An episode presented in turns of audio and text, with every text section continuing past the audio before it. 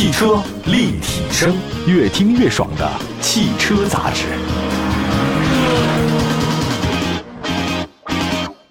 各位大家好，欢迎大家关注本期的汽车立体声啊！我们在节目当中呢，跟大家呢说一个比较算经典的一个车型吧，在国内卖的也是特别好的。先说一小小的题外话，我觉得日本车为什么这些年卖的也特别的好？大概其实已经卖了好得有三四十年的时间了，在整个市场。那应该是在第二次石油危机之后啊，日本车真的是全世界都风靡开了，又省油又好开，它优点非常的多。然后我跟又特别有意思啊，这个我想问一下听众朋友们还有网友朋友们，哪个谁炒股？如果你要炒股的话呢，最近你要买对了股票啊，今年你的资产的这个涨了不少吧？那如果你要买的是中石油就好了。其实说是实在话啊，这个之前中石油大家觉得很吐槽嘛，啊，但发现今年不一样了，今年中石油涨得特别的好。我觉得倒不是中石油股票好，我觉得是石油涨得特别高。虽然我们在说新能源，新能源，实际上现在全世界主流的这个汽车驱动的能源还是汽油，汽油呢就来自于石油嘛，对吧？那石油的这个价格涨跌呢，一定会影响整个汽油市场。那这个汽油市场的涨跌的话呢，一定会影响到你开什么样的车型。那比如说，为什么当年美国是大行其道，突然一夜之间就没了生意啊？为什么大排量的突然变成小排量的？然后为什么现在这个小排量的好像也不够了，必须搞新能源了？这个都跟石油有关系啊，因为能源危机啊，真的就伴随着石油一直出现着。当然，我们今天在节目中不讲这个东西啊，那是大方面，什么政治、外交、军事，那不是我们涉及的范围。我们只说这个石油跟汽车的一些关系啊。那基本上第一次石油危机是一九七三年，第二次的话呢是一九七九年，这个确实对整个世界的汽车格局产生巨大变化。那比如说这个日本车，大家都知道的本田啊、丰田，还包括后来的日产啊这几款三强啊、马自达什么的，在全世界卖的特别火的话呢，就是在七九年、八零年左右哈。那今天呢，在节目当中说说啊省油的问题，还有发动机的高科技啊，风靡全世界的几款车型。首先说思域。这个思域的卡罗拉呢，大家都知道，这个确实是日系紧凑车阵营的老对手。那在咱们国内的话呢，这个思域和卡罗拉呢也是明星车型，名气都很大啊。而且思域呢，在网络上我觉得人气可能更高一些。那么在销量上呢，实际上丰田更好一些。二零二零年思域的总销量呢是二十四万五千辆啊，只是跟雷凌的二十二万多辆相当，低于卡罗拉的三十四万辆。就算是算上凌派的十一万辆，享域的四万辆啊，本田在中国的紧凑车市场的收获。好像也比丰田小。那现在为了进一步提升呢，在中国的紧凑车市场的团队作战能力啊，全新一代思域呢也将一车两卖。东风本田呢依然叫思域，而广汽本田的全新紧凑车叫 Integra，这个名字不太好念啊，I N T E 啊，Inter 那个前面那四个字，后面那几个字呢是 G R A 啊。本田希望呢思域加 Integra 的那个组合能收获到与卡罗拉和雷凌的组合相当的效果啊。这个车型呢，其实源自于本田在一九八五年推出的一个车型啊，当然在这个美国那边卖的特别好，当然三门版的啊，卖了二十二万辆，这很成功了。那后来换代呢，推出了经典的 Integra Type R，这个车呢，在很多游戏当中也出现过，在一些这个影视作品的这个街头啊，搞漂移的这个啊 Type R Integra 本田，哇，这个确实还挺好。但是后来呢，市场环境变化，第四代这个车型停产了啊，确实也就没了。但是呢，这次呢，在这个思域的版本上复活了啊。看一下这个全新思域吧，大家会感觉好像不如以前攻击性那么强啊，因为它的格栅好像小了一些，没有大嘴的进气格栅啊，也没有犀利的大灯，没有夸张的进气口。但其实呢，这次的全新的思域呢，依然是线条很平直，狭长大灯啊，红黑撞色，一看就搞运动的。那车身侧面的话很干练，A 柱底部呢是往后退了五公分。哎，大家可以关注一下 A 柱底部后退五公分啊，这个看起来的话呢，车头就更加修长了。五公分也不小啊，这个在整个车上面的话呢，一下这个视觉效果就更好一些了。啊，另外呢，腰线前后贯穿呢，呃，翼子板的话稍微突出点，前后翼子板突出点车身，搭配了一个大尺寸的轮毂。那 C 柱和后备箱连接线呢，没有刻意的收短，我觉得比较接近于传统三厢车了。那我们来看一下这个全新思域，资料显示是基全激光焊接的技术。那车尾部分的话呢，整体呢是家族风，没有凌厉的气势。我觉得这次的全新思域呢更加柔和了一点，两侧灯组呢是 L 型。大家又说是倒七型啊？大家玩过俄罗斯方块吗？L 啪啪啪，你换一下，大勾放横面哈，那个小勾放底下。高配的这个车型还有一个小尾翼和双边的两出的排气孔，增加了运动感。啊，另外部分车型是黑色轮毂，黑色轮毂跟红色放一起呢有冲击力。我觉得没有太大意外的话，个人猜测红色将会成为这次全新思域最受欢迎的一个车型哈。呃，因为是姐妹车型，我们来看一下广汽本田的那个 Integra 的外观设计跟全新思域呢是基本相同的。但是它确实哪儿不一样呢？就是车头车尾处啊，这个细节不太一样。车尾的两侧进气口呢造型不同，前格栅内部结构不同。两款车最大的不同呢在于车尾，Integra 呢采用的是双七字形的尾灯组，视觉效果更运动一点。双七其实就是那个倒 L，没有区别。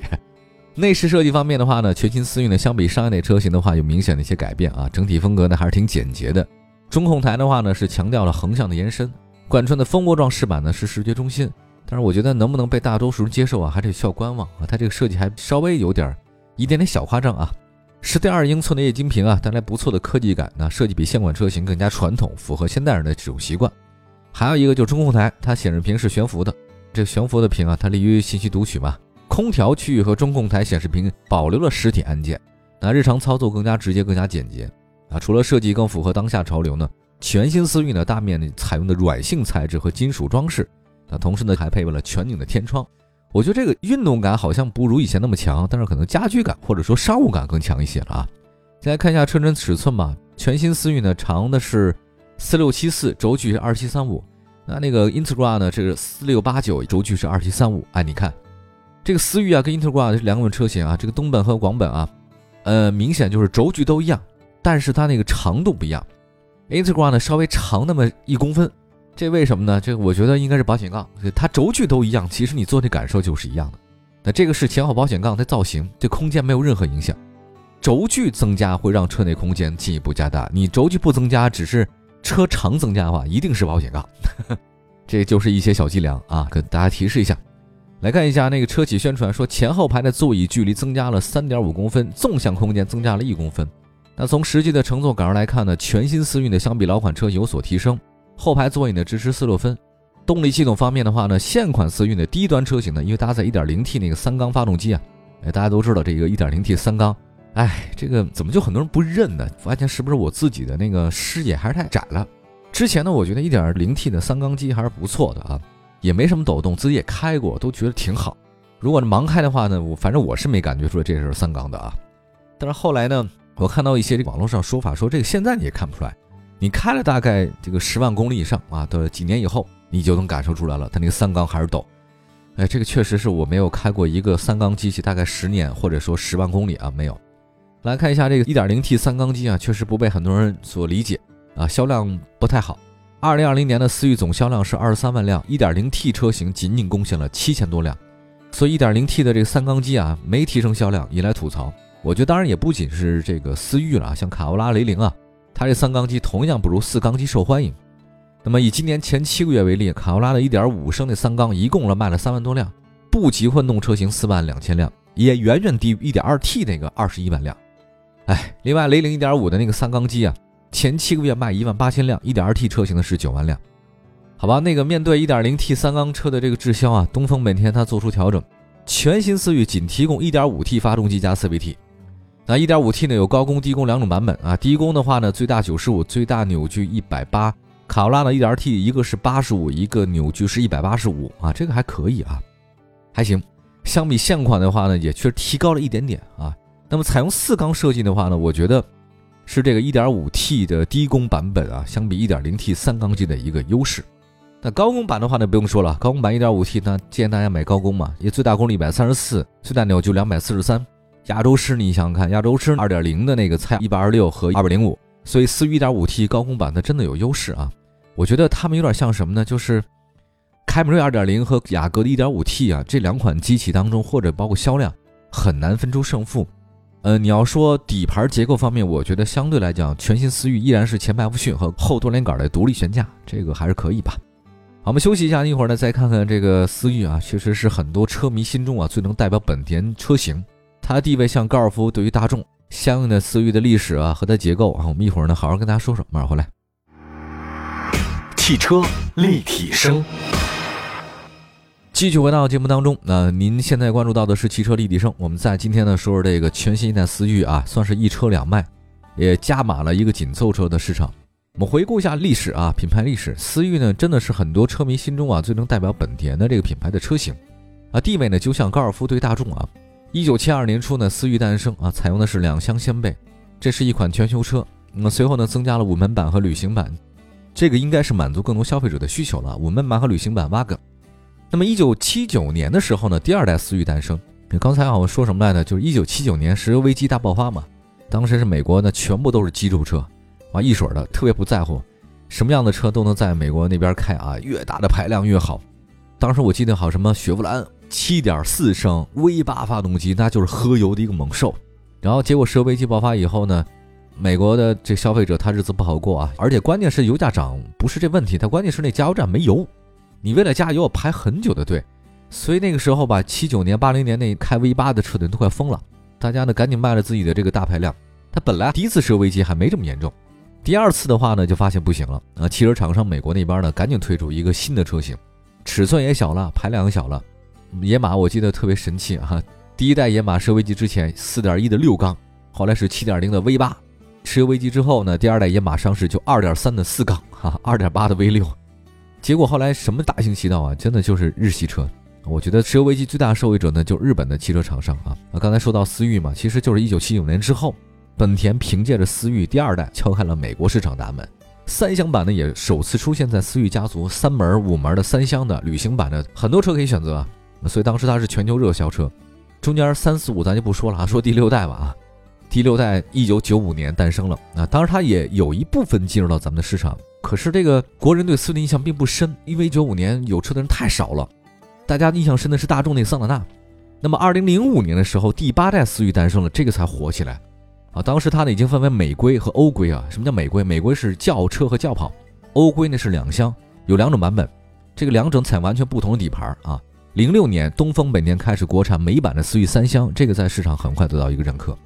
那么二零一一年的时候呢，是第九代思域了啊，美规三厢进入到了东风本田，在二零一四年推出性能版的思域 Si 哈，二点四的自吸。加六速手动变速箱的组合，当时我记得很多喜欢玩改车的朋友啊，一定要买自吸加手动变速箱，然后改爆改。虽然这个车其实它的销量一般，但是因为在这个发烧友的这个心目当中啊，它这个确实有点神话啊，这个思域的整个品牌形象立刻就上去了。二零一五年第十代思域上市，换了一点五 T 发动机，那这个加速性能很有优势，很多年轻人很喜欢。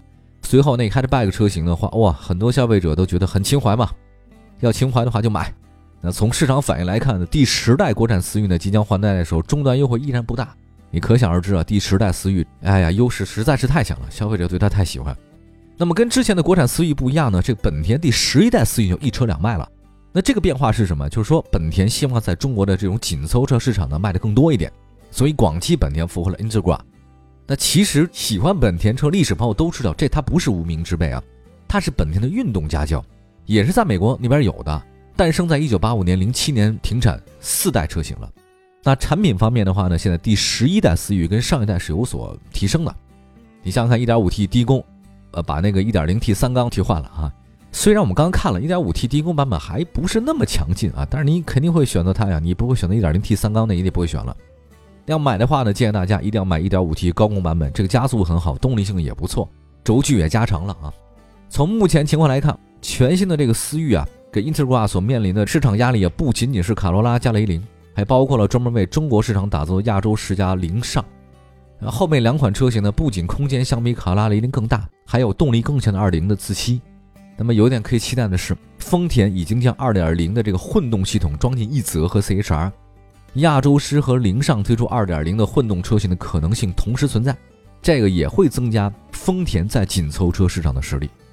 那现在全新思域的老对手啊，不仅仅是卡罗拉，我还有一个没说呢。我知道前一段时间有人评出特别美好的这个小众的漂亮车，昂克赛拉。是的，马自达的昂克赛拉也还是不错。这马达也都知道，这个日本宝马啊，东瀛宝马，有人说它就是运动见长，操控性见长，没错，这个也是思域的老对手。